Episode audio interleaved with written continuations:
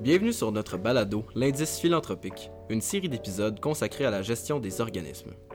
Trop souvent défavorisés, ces organismes sont pourtant les piliers de ce que nous appelons la philanthropie. Que ce soit pour délivrer des paniers de nourriture, pour soutenir nos aînés et nos enfants, pour favoriser l'éducation ou encore pour aider les minorités, chaque mission est importante pour donner à chaque personne les chances de se réaliser dans la vie. Alors, l'indice philanthropique veut à son tour faire sa part en donnant aux organismes. Comment? En rassemblant les experts autour de sujets qui les aideront dans leur gestion quotidienne pour faire encore plus pour la communauté.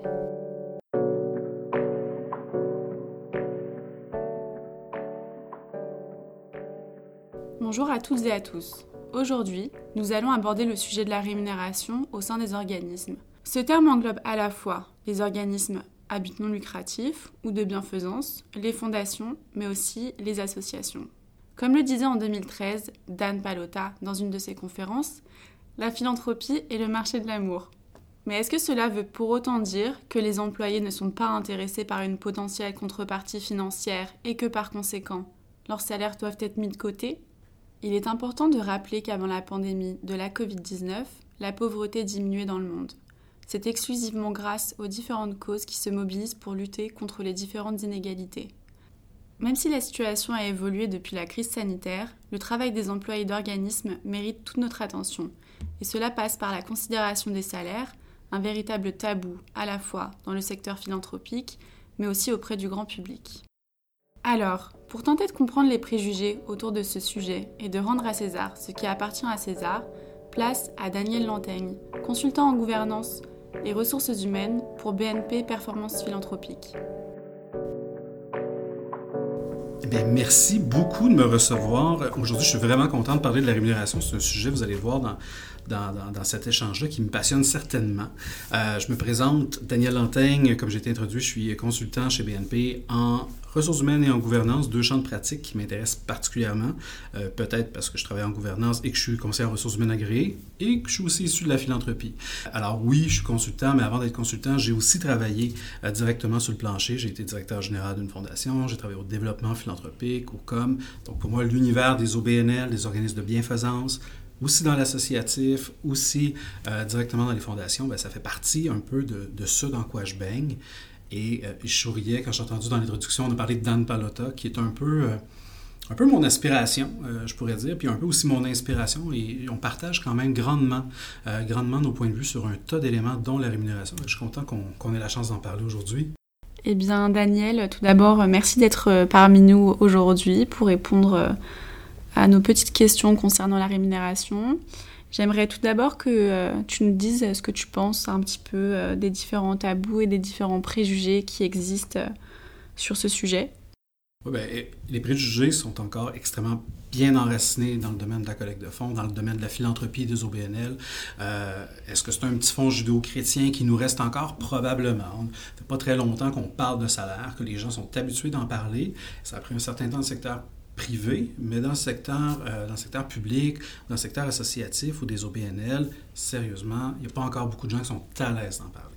Euh, donc pour moi, c'est encore un grand tabou. Puis ce qui m'amène vers le préjugé, ben, euh, c'est qu'on travaille dans un domaine où c'était longtemps basé uniquement sur du bénévolat, sur, sur un travail pour s'acheter une place au ciel. C'était beaucoup du travail qui était encouragé comme ça pour faire notre chemin vers une vie meilleure et plus émancipée, peut-être, mais les préjugés où ils sont, c'est que ce travail-là, si jamais on est payé pour le faire, il faudrait être payé le moins cher possible parce qu'on se dit, ben, cet argent-là, il s'en va dans les poches de la direction générale, dans les poches de tel, tel, tel employé, il s'en va pas à la cause. Et malheureusement, l'argumentaire qui est encore en place, c'est ben, combien de sous dans chaque dollar que je donne va réellement aller à la cause. Mais de payer une direction générale, de payer des employés, c'est aussi aller directement à la cause. Parce que sans ce monde-là, il ne se passe rien. On a une bonne idée, on veut changer le monde, mais on n'a personne pour le faire. pour moi, ça, c'est un des grands freins encore dans l'éducation à la fois populaire, chez l'ensemble des donateurs et donatrices, mais aussi encore dans notre propre secteur où on n'est pas à l'aise à parler de rémunération, on n'est pas à l'aise à se comparer entre organisations, puis on n'a pas toujours le même point de départ. Fait que tout ça renforce certainement les préjugés pour avoir une rémunération qui est euh, parfois même qui pourrait juste être simplement décente sans être exagérée. Il y a une recherche d'équilibre à faire là-dedans, mais si on n'en parle pas, si on n'en parle pas ouvertement et de façon transparente, on n'arrivera jamais à rien.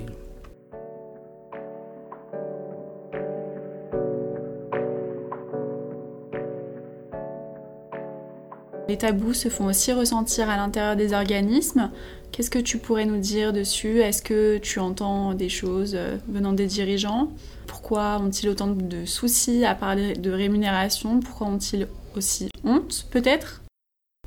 Oui, ben c'est, tout ça est un peu vrai, effectivement. Puis ça s'explique, ça se comprend dans un certain sens. Il n'est pas rare, à chaque année, qu'on va ouvrir un journal, puis ce qu'on va voir, c'est le salaire exorbitant d'un dirigeant d'une grande fondation. C'est pas rare qu'on va questionner des, des frais d'opération, différents éléments. Donc, on, a créé ce concept-là, puis malheureusement, il était un peu encouragé parce qu'on a appelé la philanthropie ou le don d'impact. Hein, on veut que notre don ait le plus d'impact possible, donc on veut qu'il soit dilué le moins possible dans un loyer d'une organisation, dans de la rémunération. Euh, donc, les organisations gèrent un peu leur risque réputationnel en mettant pas de l'avant leur rémunération, en n'en parlant pas euh, et en n'abordant pas différents types de rémunération aussi, parce qu'on a peur aussi de rentrer dans des enjeux déontologiques mais ultimement, ce qui me fait toujours un peu sourire, c'est que la rémunération des plus hauts dirigeants, c'est une information qui est sensiblement publique, qu'on peut trouver sur le site de l'Agence de revenus du Canada. Il y a toujours des échelons euh, de salaire, donc on peut très bien savoir le poste le plus rémunéré, parfois va se situer entre 80 000 et 120 000. On a toujours cette information-là. C'est déjà de l'info qui est publique.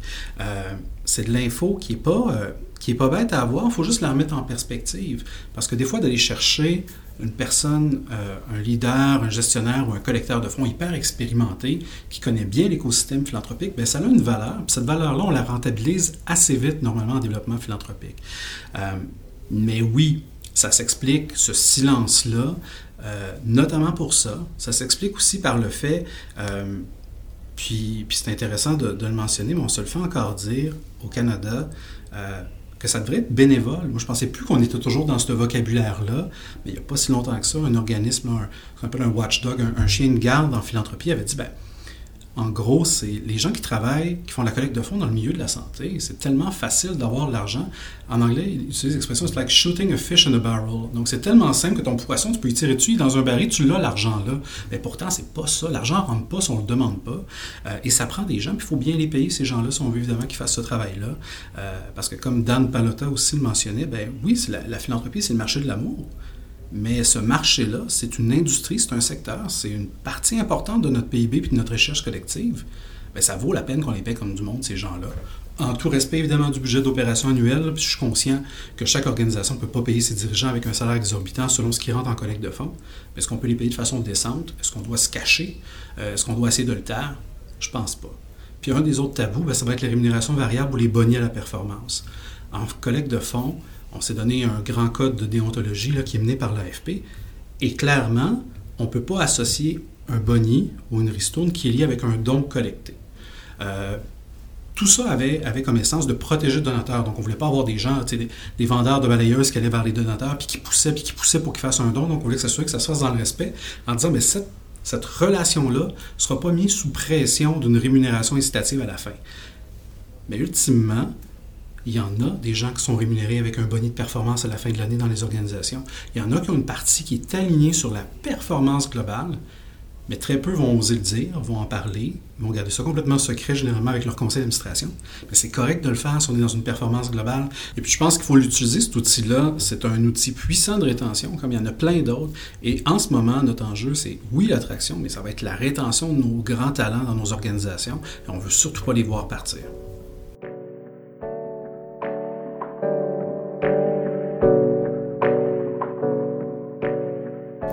Malheureusement, les tabous persistent toujours aujourd'hui. D'après toi, quelle en serait la cause? Un manque de communication? Pas suffisamment de formation ou de diplôme? Ben oui, ben je pense que c'est un tout dans le fond parce qu'il faut quand même comprendre que notre culture philanthropique franco-canadienne, elle est jeune. Euh, L'AFP est un peu plus de 20 ans d'existence uniquement, l'Association des professionnels en philanthropie. Euh, on a un certificat, ou en tout cas on avait un certificat en gestion philanthropique qui existe depuis 12 ans. Euh, donc, obtenir cette formation-là, c'est quand même récent. Se, se, se, construire, développer de la capacité, de la connaissance, adapter notre propre marché philanthropique, c'est aussi très récent. Donc, on a toute une génération d'anciens professionnels de la collecte de fonds qui sont arrivés dans ce domaine-là, parfois en commençant par du bénévolat. Et, d'autres fois, bien, ils ont commencé à être rémunérés. Ça, a tracé la voie pour, euh, pour la génération de, professionnels en collecte de fonds qu'on est aujourd'hui, mais cette génération-là a appris sur le tas, ou est allée se former à l'étranger, aux États-Unis, ailleurs dans le Canada, et ont ramené, ont adapté l'information puis la connaissance ici, mais c'est encore, somme toute, très jeune. Et donc, oui, il y a des clashs aussi par rapport à des nouvelles générations qui ont été formées en collecte de fonds euh, pour travailler dans les organismes immunocratifs et bienfaisance. Bon, j'ai donné l'exemple de l'Université de Montréal avec le certificat. Il y a une maîtrise en philanthropie qui se donne pas très loin à Ottawa. Donc, il y a quand même certaines opportunités de développement, mais euh, les donateurs, le public en général, ne les connaît pas encore énormément. Et, l'accréditation CFRE pour Certified Fundraising Executive reste quand même un peu limitée. On est très peu au Québec. Donc, qui dit très peu qui font partie de cette organisation internationale-là, dit qu'on est aussi très peu de reconnus. Les donateurs, pour eux, qu'on soit CFRE ou pas, ça leur fait pas grand-chose. Les conseils d'administration, ben, s'ils connaissent pas nécessairement, ça leur fait pas grand-chose. Mais on a tout avantage à investir et à faire rayonner la formation continue et le développement professionnel si on veut être en mesure de rassurer à la fois les donateurs dans la transaction philanthropique qu'ils font, mais aussi d'avoir un justificatif intéressant. Moi, j'ai hâte qu'un on fasse le même calcul au Québec de dire si tu as une maîtrise en administration des affaires, tu augmentes ton salaire de tant de milliers de dollars de plus. Si tu as une désignation de CFRE, tu es censé augmenter ton salaire de tant de milliers de dollars de plus. On le voit au Canada anglais, on le voit aux États-Unis, au Québec, on a encore du retard là-dessus.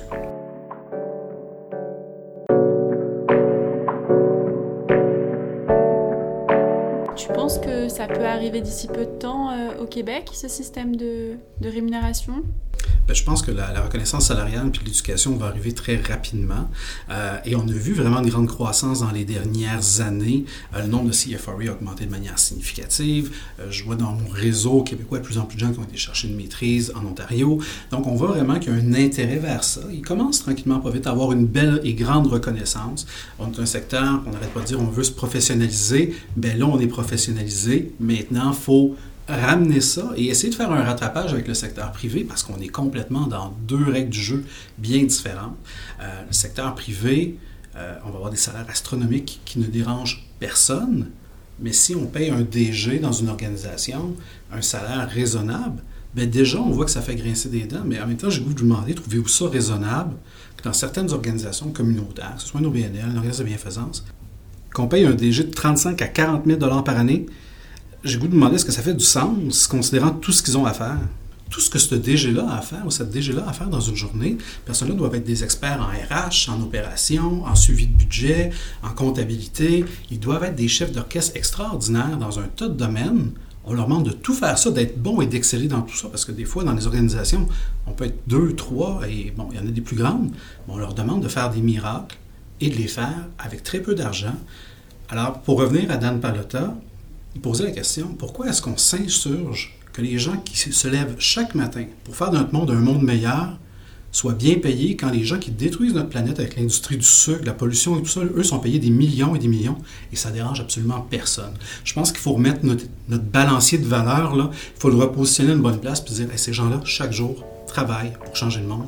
On mérite juste de les payer décemment.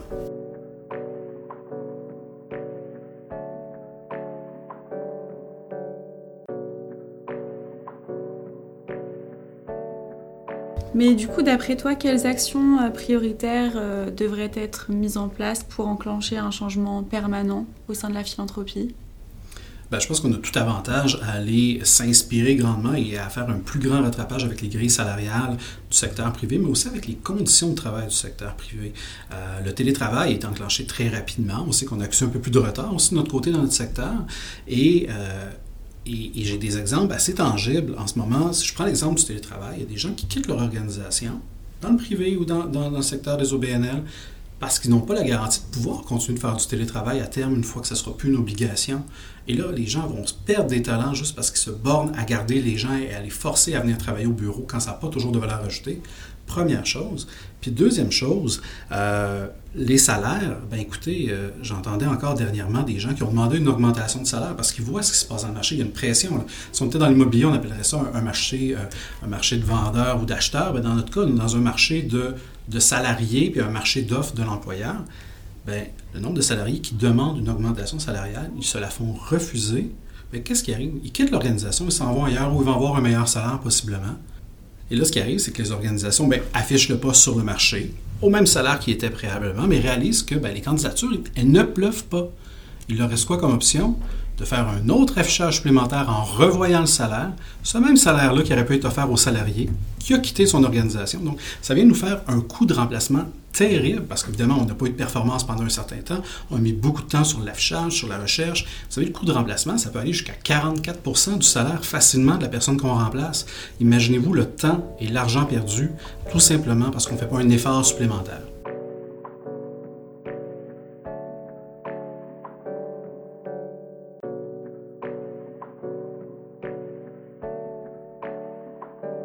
Et d'après toi, quelles pourraient être euh, les autres actions qu'on pourrait mettre en place? Il y en a plusieurs. Encore une fois, c'est un tout. on va prendre euh, l'exemple de l'AFP qui a obligé l'affichage de l'échelle salariale sur l'ensemble des postes qui sont affichés sur son site. C'est pas la panacée, mais ça fait en sorte que tout le monde part du même pied d'égalité et on perd pas de temps. Euh, deuxième chose, ben, je pense que le secteur a tout avantage à se mobiliser. Comment cette mobilisation-là va voir le jour, ça reste encore un certain mystère dans ma boule de cristal. On a vu des trucs très, très chouettes aux États-Unis. Encore une fois, par Dan Palota, vous allez penser que j'en fais une obsession. C'est pas tout à fait faux. Euh, mais Dan Palota a parti un mouvement, puis il y avait des pubs partout, puis c'est écrit I'm overhead. Donc, je suis un frais administratif. Ce qui m'amène aussi, au-delà de la mobilisation, de dire, ben, je pense qu'on a tous conjointement et solidairement un devoir d'expliquer ce qu'on fait dans nos organisations, d'expliquer comment ça fonctionne. C'est comme une entreprise privée. Ça prend des gens pour réaliser des tâches, ça prend des gens pour offrir des services, puis c'est correct d'avoir ces gens-là. Sinon, sinon l'organisation, ça ne plus à rien. Là. Ça devient juste une courroie de transmission et ça peut aller beaucoup plus loin que ça. Alors ça, pour moi, c'est très nécessaire. Et finalement, ben, il faut aussi, comme tout bon secteur, toute bonne industrie, reconnaître l'expérience et reconnaître la formation et ça, ben, qu'on le veuille ou pas, ça a un prix. Encore une fois, en tout respect du budget opérationnel de l'organisation, parce que je comprends qu'on a des enjeux budgétaires et je ne veux pas avoir l'air de sortir de nulle part en haut de ma tour mon piédestal, ma tour d'ivoire, appelez ça comme vous voulez. Mais il faut quand même être conséquent parce qu'on veut garder nos gens, parce qu'en ce moment, ben, ils vont avoir d'autres opportunités ailleurs.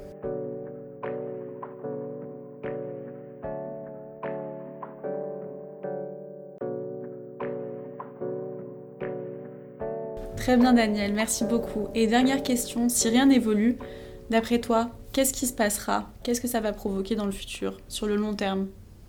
Ben, je suis d'un grand optimiste. Alors, j'espère que les choses vont bien évoluer. On n'aura pas le choix de faire du rattrapage sur le secteur. Ça, va être inévitable. Sinon, on va se ramasser avec un secteur où on n'aura pas beaucoup de capacités humaine, on n'aura pas beaucoup de gens qui vont vouloir y œuvrer. Euh, et ça, ben, ça va créer des bris de services incroyables. On l'a vu avec la pandémie, notre tissu social est fragile. Le désengagement de l'État a été mis de l'avant comme jamais avec, avec toute la pression sur les organismes communautaires, sur les fondations, les associations. Euh, ben, si n'injecte pas un peu plus d'argent, peut-être même un peu plus d'amour dans tout ça, ben, malheureusement, il va se créer des vides et des bris de services. Puis sérieusement, comme société, je pense pas que c'est le choix qu'on veut se faire. Eh bien, merci beaucoup Daniel Lantaigne pour ce moment passé avec nous. Merci beaucoup, grand plaisir. Et à vous qui nous écoutez, rendez-vous très bientôt pour un prochain épisode de l'Indice philanthropique, un podcast proposé par BNP Performance Philanthropique.